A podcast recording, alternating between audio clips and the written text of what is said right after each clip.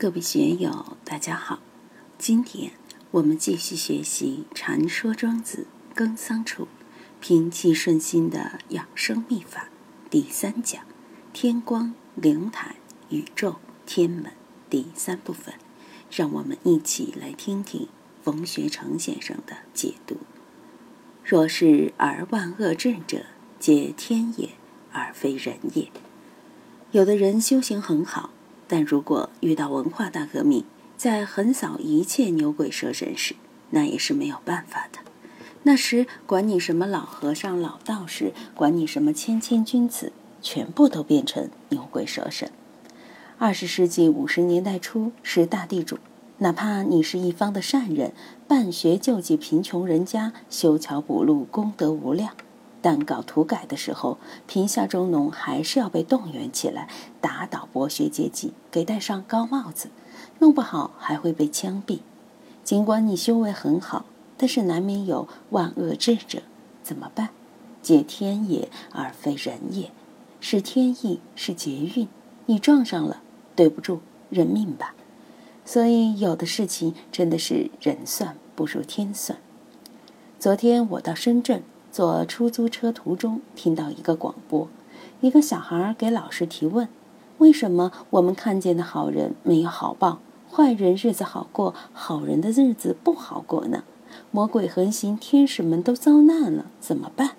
这些问题不好回答，就是用佛教因果来说也不好回答。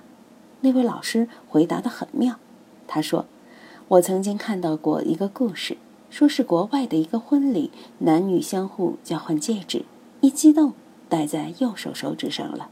牧师看见了，又不能批评他们，就说：“你们的右手已经非常完美，不需要其他修饰了，请把戒指戴在左手吧。”这个牧师非常有智慧吧？老天爷既然创造了天使与魔鬼，那他们就都有生存的权利。天使遭难了，依然是天使。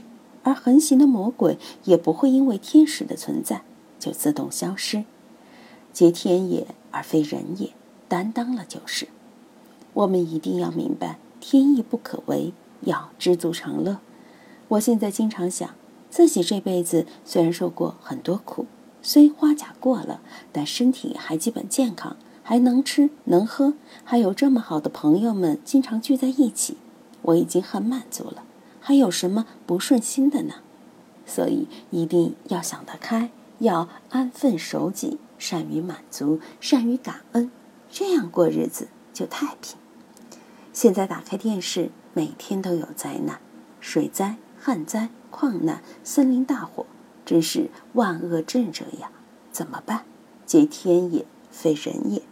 谁也没有办法让这些事情不发生，不足以古成，古者。乱也，虽然万恶皆至，但对于已经能藏不于镜中打笔的人来说，这些是不可纳于灵台的，是不能搅乱他们的内心的。用程玄英的话来说，他们已经体道慧真，按时达命，纵遭万恶，不足以乱于大成之心。前面讲了，语太定者，法乎天光，人见其人，物见其物，所以。千万不要把莫名其妙的事，更不要把万恶智者纳入我们的灵台，放在我们的心里，要让我们的心神安宁，忧患不能入。如果把那些阴暗的东西放在心里，无异于自寻烦恼，时间久了还会得心理疾病。灵台者有持而不知其所持而不可持者也。大家感觉一下。这一句与《楞严经》里所说的“见见之时，见非是见，见犹离见，见不能及”是同是别。灵台者有持，我们有没有心力？有没有真如佛性？有，这就是灵台。我们的心有没有存放的地方？肯定有嘛，这就叫有持。而不知其所持，有没有主宰？有，谁是主宰？他在哪里？我们不知道。求道的人千方百计去求道，但是求到了吗？抓到了吗？抓不到。为什么？而不可持者也。我们都在寻找自己的灵台，都在给我们的灵台打扫卫生，但是这个灵台究竟是什么？究竟在哪里？可以把持吗？见见之时，见非是见呀。能见到的就不是那个东西了，那是不能够把持，也不可能把它修整的好的。所以，不可持者也，这是决定见。道不可见，道不可闻，真如不可说，非思量分别所能及。你要想去分别思量，就已经离他十万八千里了。他不是你的玩物。不见其成己而发，每发而不当，夜入而不赦，每更为失，为不善乎显明之中者，人得而诛之；为不善乎悠闲之中者，鬼得而诛之。明乎人，明乎鬼者，然后能独行。前面讲的是得道之士的境界，而这段讲的是逆道之人背离而行的难堪。前面讲。敬中而达彼，就是成己的过程。如果没有成己的过程而去有所作为，肯定是美发而不当的。中庸里说：“喜怒哀乐之未发，谓之中；发而皆众结，谓之和。”很多人做事没有章法，乱七八糟的，老是发而不众结。有的人说不得的，他要说；拿不得的，他要去拿；行不得的，他要去行；变不得的。他要去变，为不得的，他要去为，这不是自讨苦吃吗？业入而不赦，每更为事，业是也，是也嘛。这个业和佛教里说的业也差不多，可以说是业力，也可以说是习气，是不良习惯。这些东西进入了我们的灵台，进入了我们的精神，我们却傻乎乎的舍不得把它扔掉。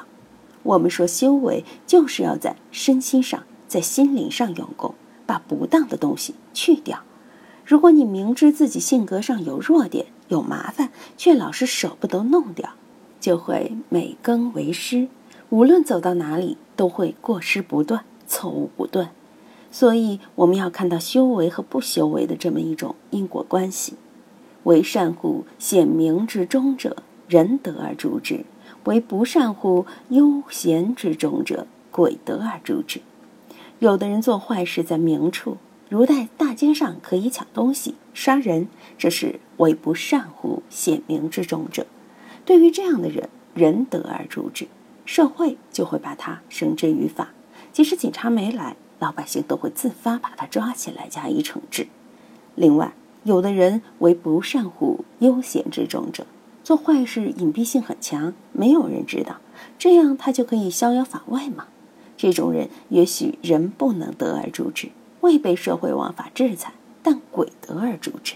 这个鬼其实就是自己的良知。有些做了恶事的人，尽管一时逃脱了法律的惩罚，逃亡若干年，最后还是要投案自首才能心安，因为逃亡的日子不好过，饭吃不香，觉也睡不好，每天在恐惧之中，听见门响或外面有警车开过，都要惊出一身冷汗。这些现象可以说是鬼得而诛之，自己的良心面对自己的种种过失，形成了一种鬼的力量。明乎人，明乎鬼者，然后能独行。明乎人就是明白通达在社会上做事的原则，但为人行事有公开的一面，属人；还有隐私类的不能公开的一面，属鬼；有显性因果的一面，属人。还有隐性因果的一面，属鬼，这样人和鬼的区别就清楚了，也不会落入迷信去理解。当然，中国文化几千年来一直都认为冥冥中有神明的力量主宰着历史的运行、社会的兴衰。如果一个人光明正大的在社会上做事，他的所作所为就是堂堂正正的，明乎人很了不起。另外，明乎鬼者。在人世之外，在别人的视线之外，也能够光明正大过日子。就如中庸所说的“莫见乎隐，莫显乎微，故君子慎其独也”。达到了这样的境界，就是明乎鬼者。这样的人不偷心于暗室，任何环境、任何情况都光明无私，独处时也是光明无私的。有了这样的功夫，然后能独行，他就可以独行了。有的人就不能放单去干事，一放单就要坏事，如吸毒之人，在众目睽睽之下，人们很容易管住自己。但一个人的时候，没有监督，还能不能管住自己呢？白天能把自己管住，晚上行吗？顺境时能把自己管住，逆境又怎样呢？这个推演开来，就是在任何环境、任何时间中，都能把自己管住，都能循道而行，这样你才可以独行。正如《易经》大垛卦所说：“君子以独立不惧，顿时无闷。”这可是大丈夫、大英雄的境界。在《庄子·刻意篇》中，也谈到了“恬淡虚静，寂寞无为；天谴物类，人非鬼则。”我因此转了一联，供大家玩味。离天谴物类，人非鬼则，皆因道德。能恬淡虚静，寂寞无为，一人逍遥。今天就读到这里，欢迎大家在评论中分享所思所得。我是万万，我在成都龙江书院为您读书。